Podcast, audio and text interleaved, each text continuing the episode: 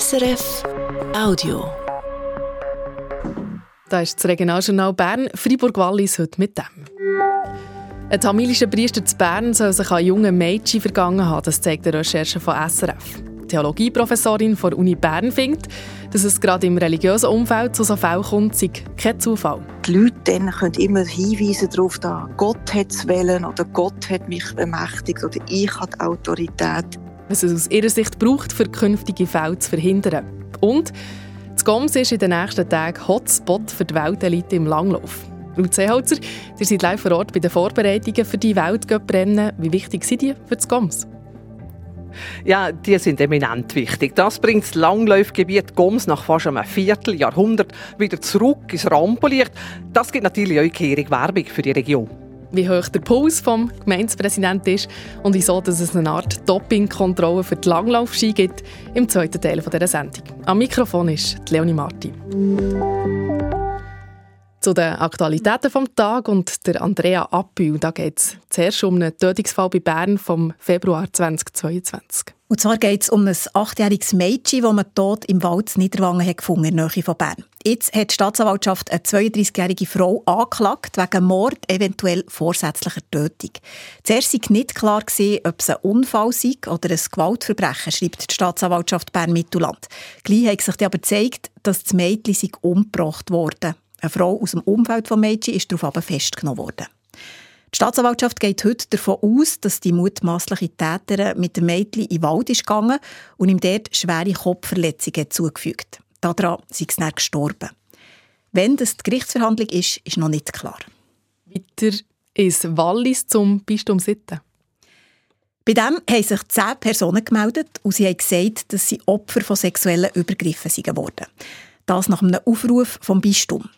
Das hat nämlich im November eine externe Untersuchung in Auftrag gegeben zum Missbrauch in römisch-katholischen Kirche im Bistum Sitten bei der Wirtschaftsprüfungsgesellschaft.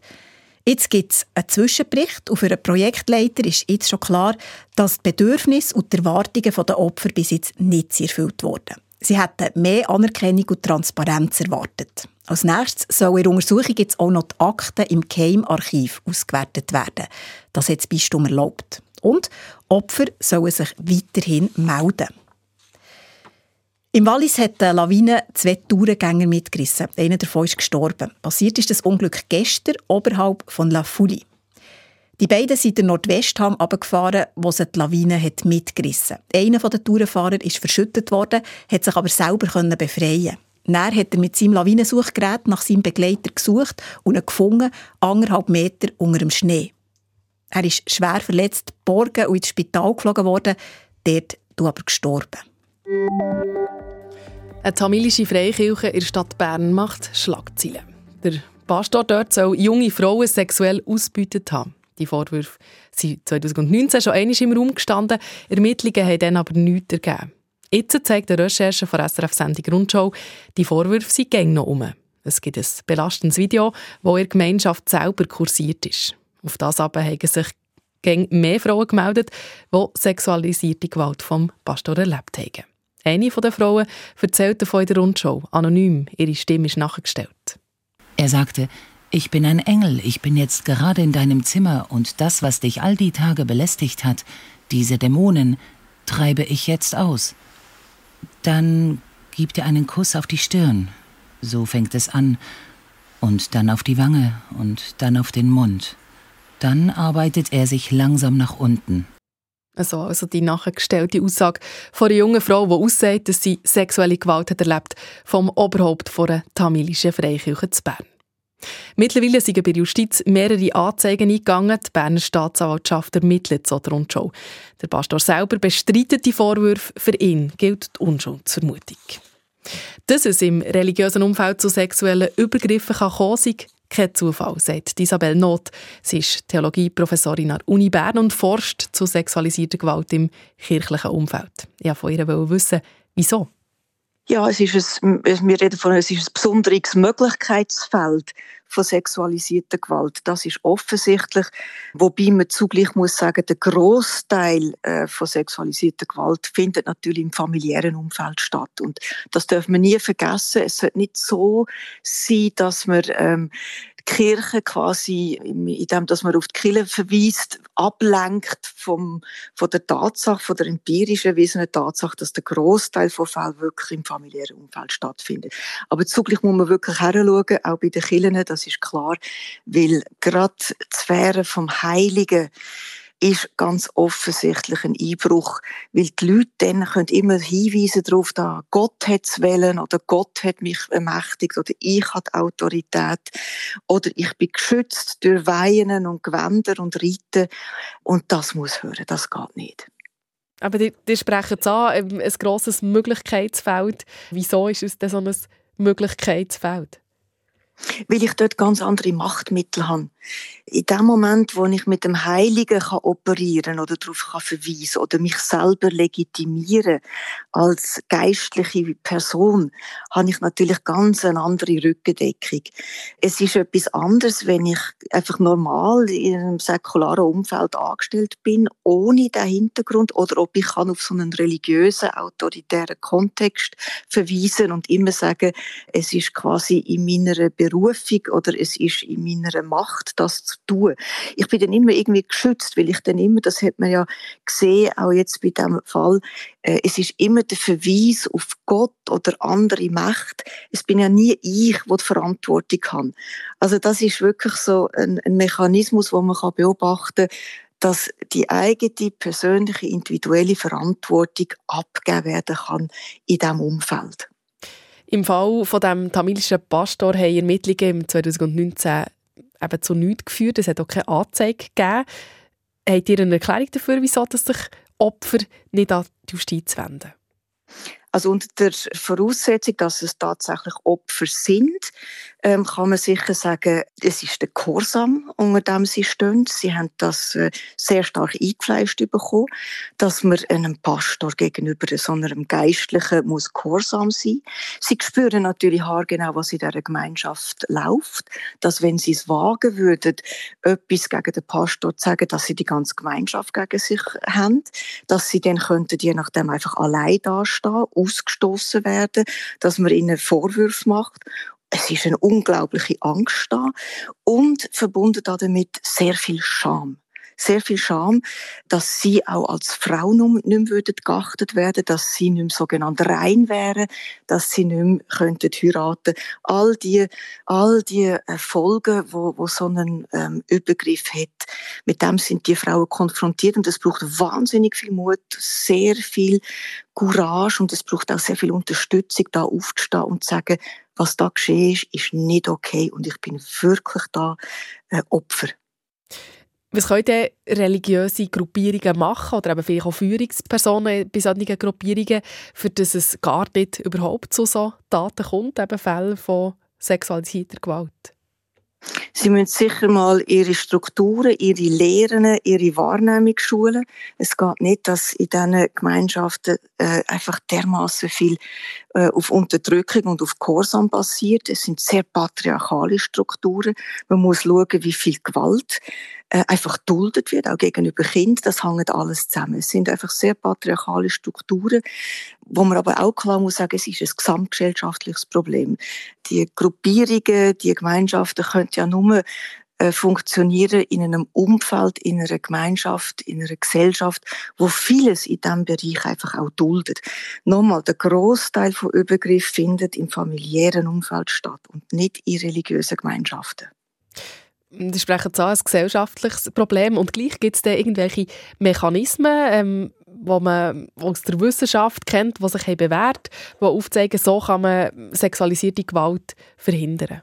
Ja, äh, ganz sicher mal eine allgemeine, eine allgemeine Wahrnehmungsschulung. Alle Mitarbeitenden müssen ein Training machen. Zweitens, die Verantwortlichen in besonderen Positionen müssen sicher einen Polizeiregisterauszug haben. Man muss ein Assessment machen in der Ausbildung. Man muss die Leute wirklich anschauen. Es lange nicht, dass jemand quasi einfach äh, gläubig ist, sondern man muss auch schauen, was ist es für eine Persönlichkeit. Das muss untersucht werden und da gibt es ja sehr gute Assessment-Tools. Da ist man auch sehr dran. Aber man muss das verstehen stärken. Aber das Wichtigste ist eine gesamtgesellschaftliche Wahrnehmungssensibilisierung, denn das hat mit uns allen zu tun am Schluss. Mhm. Und ihr sprechen so Assessment-Sachen an, oder eben, dass man einen Strafregisterauszug müsste vorweisen Und gleich hier, jetzt bei diesem Fall vom tamilischen Pastor, handelt es sich um eine Freikirche. Haben wir denn da überhaupt die Möglichkeit, dort zu überprüfen, wer in, dort in die Führungspositionen kommt? Ich weiß es nicht, wie es bei Freikirchen ist. Es wird auch wahrscheinlich sehr verschieden sein. Das müssen wir anschauen. Aber es ist sicher äh, etwas, was jetzt äh, die Gemeinschaft muss machen, wie alle Gemeinschaften über Bücher. Sie müssen schauen, wer kommt aufgrund von welchen Qualifikationen und Voraussetzungen in welche verantwortungsvolle Position. Das muss man jetzt anschauen. Das sagt Isabel Not. Sie ist Theologieprofessorin an der Uni Bern und forscht zu sexualisierter Gewalt im kirchlichen Umfeld. Und jetzt äh, nehmen wir mit in die Berge. Zum ersten Mal seit über 20 Jahren findet im Goms wieder ein Weltcup-Anlass statt. Die Weltelite im Langlauf trifft sich in den nächsten Tagen im Goms. Beim Nordischen Zentrum zu Ulrichen gibt es an diesem Wochenende drei Weltcup-Rennen. Das GOMS will sich mit diesem Grossanlass international als Langlauf-Hotspot präsentieren. Nicht zuletzt wegen dem Weltcup hat man das nordische Zentrum modernisiert und ausgebaut. Heute laufen noch die letzten Vorbereitungen und unsere Wallis-Korrespondentin Ruth Seeholzer ist jetzt live aus Ulrichen zugeschaltet. Jetzt nimmt es natürlich Wunder, wie sieht es aus bei diesen Weltcup-Rennen? Ja, einiges an Infrastruktur ist ja schon vorhanden gewesen, aber natürlich hat man müssen für die vielen Zuschauerinnen und Zuschauer, die man hier oben erwartet, die nächsten drei Tage, noch zusätzlich eine grosse Tribüne bauen, natürlich sonstige Infrastrukturen noch aufstellen. Und sonst kann man einfach sagen, es hat Schnee und zwar immer noch sehr viel Schnee hier oben am Gums. Morgen geht's ja los, ist man parat? Ja, also das, man sieht wirklich so uns, dass man, äh, dass man ziemlich parat ist. Ich stehe jetzt gerade äh, im nordischen Zentrum 3, was eher in der Riebig ist im Moment. Die Wettkampfteams sind jetzt gerade äh, an einer grossen Rennbesprechung, wo wir natürlich nicht haben können, dabei sein aber der Tag durch ist es durch. Uns hier schon ziemlich hektisch zugegangen, vor allem mit den Zelten und Absperrungen hat man noch letzte Arbeiten gemacht, aber die Weltcup-Teams aus vielen verschiedenen Nationen sind schon alle hier mit ihren riesigen Lastwagen. Die Athletinnen und Athleten haben heute nur mal Trainings machen. Darum hat natürlich die Leute schon müssen parat sein, also wohl, es sieht so aus, als ob man parat sei hier im Goms. Jetzt aber angesprochen, eben die letzten Vorbereitungen noch. Wie sieht es denn aus mit der Nervosität? Immerhin ist das letzte Weltcuprennen im Goms ja schon fast 24 Jahre her. Ja, das mit der Nervosität, die Frage gebe ich gerade gerne weiter an Patrick Zimmermann, der hier neben mir steht. Patrick Zimmermann ist Präsident der Gemeinde Obergoms hier. Seid ihr nervös, so kurz vor dem Start vom Weltcup-Wochenende? Ah, ich glaube nicht, dass wir nervös sind. Wir sind einfach positiv gespannt, was in den nächsten drei Renntagen auf Ischi im Goms zukommt. Aber es hat schon sehr viel Vorarbeit gebraucht, nicht? Ja, definitiv. Sie werden fast ein Jahr dahinter jetzt, das hinter der Kulisse vorzubereiten. Und in den letzten zehn Tagen ist hier wirklich extrem viel vor Ort geschafft worden, mit sehr vielen freiwilligen Helfern. Also es ist schon ein riesiger Aufwand, also das Weltcuprennen zu organisieren. Aber ich sage gerade freiwillige Helferinnen und Helfer, wie viele sind denn da? Wie viel braucht es da? Ja, wir sind etwa 400 Leute, die hier vor, während und nach dem Weltcuprennen am Einsatz sind. Und die haben ihr einfach so verkaufen Ja, man hat gesucht, man hat auf der Webseite ausgeschrieben, man hat die persönlichen Kontakte ist man ja angegangen und gefragt, hast du nicht ins Gommswelle kommen, helfen? Und wir sind eigentlich stolz, dass wir so gute Helfer bekommen haben und sich äh, heute schon breit erklärt haben, jetzt den nächsten Tag und vorher zu arbeiten für Weil ich es vorher kurz gerade erwähnt es ist schon ein Schutz hierher, äh, dass wir die letzten Weltcuprennen hier oben am Goms gemacht haben, ist fast ein bisschen eingerostet, nicht jetzt äh, auf die Weltcuprennen. Ja, es ist definitiv lang her, aber äh, ich glaube, wir haben einen grossen Elan, das Weltcuprennen hier dieses Wochenende äh, super über die Bühne zu bringen und das ist das, was zählt. Ja, und was vor 24 Jahren euch noch nicht gegeben hat, das Verbot von speziellen Skiwachs. Konkret ist seit diesem Winter der Skiwachs verboten, das Fluor drin hat, weil der Stoff im Schnee abgerieben kommt und damit auch die ganze Umwelt verdrecken tut. Das heisst also für die Organisatoren, dass alle Langlaufski müssen kontrolliert kommen, vor und nach dem Rennen.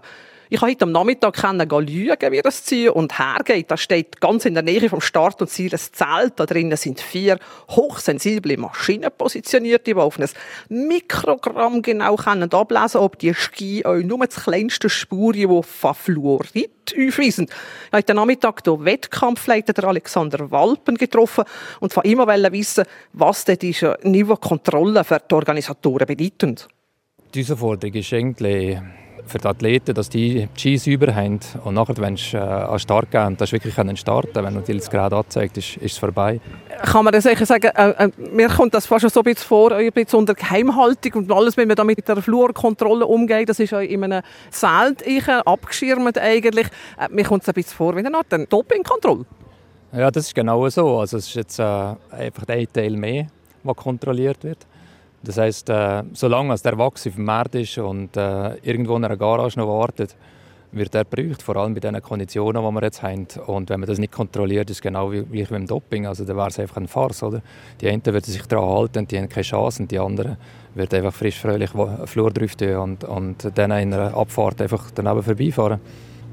Von dem her ähm, seid ihr einverstanden mit dem Mehraufwand, den ihr hier machen müsst, einfach damit gleiche Bedingungen gelten für alle?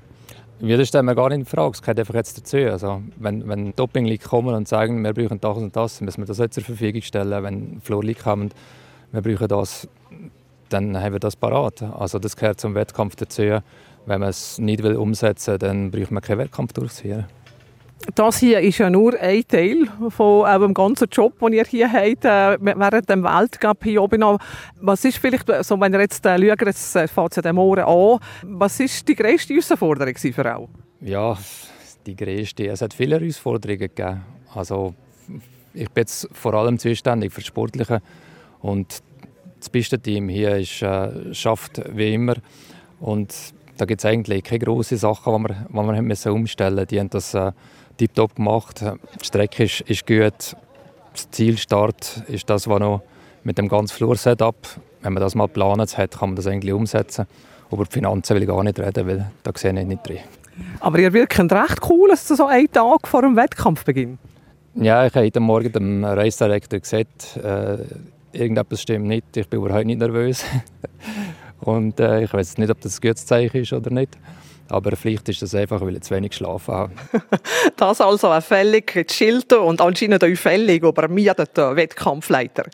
Bei mir hier ist immer noch live zu Gast der Patrick Zimmermann. Er ist nicht nur Präsident von der Gemeinde Obergums, wo ein grosser Teil vom Wettkampfgelände dazugehört. Er ist auch noch Präsident vom Nordischen Zentrum, wo wir jetzt gerade drin sind, wo euer Dreh- und Angelpunkt ist vom Weltcup dieses Wochenende. Patrick Zimmermann, das Zentrum ist erst gerade im Oktoberferien eingeweiht Es kostet insgesamt über 15 Millionen Franken. Neben dem Bund und dem Kanton haben euch die Gemeinden Goms und Obergoms ein paar Franken in die Finger nehmen. Aber jetzt kann man hier quasi schon direkt Weltcuprennen durchführen. Das ist ganz wichtig für das nordische Zentrum, oder?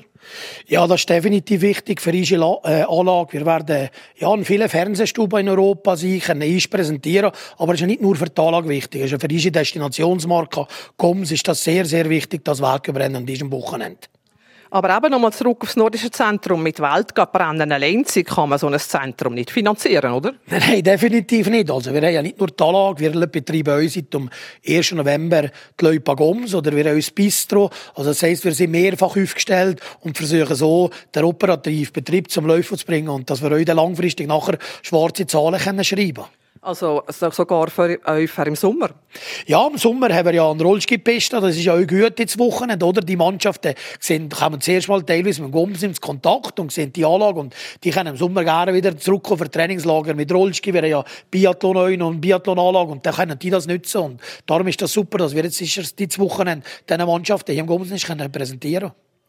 Also, und was heisst das der Anlass eben nochmal für, für die ganze Region Goms? Was, was bringt das konkret hier oben am Goms? Ja, es bringt auf mal definitiv Wertschöpfung in die Region. Also viele, ob jetzt viele Leistungsträger, Hotel und so können ja sicherlich profitieren von dem Wochenende. Und unsere Marke wird äh, gestärkt, oder? Meine, wenn man 15 Millionen investiert, muss man in der heutigen Zeit schon ein bisschen positiv äh, verrückt sein, wenn man noch so viel in die Hand nimmt. Aber auf der anderen Seite sind wir von unserem Projekt überzeugt. Wir haben Naturschnee, wir sind sehr sorgen für eine gute Lage und wir sind überzeugt, dass wir langfristig mit dem Projekt hier sehr viel können generieren, ob jetzt das in einem Weltcuprennen ist oder im Trainingsbereich.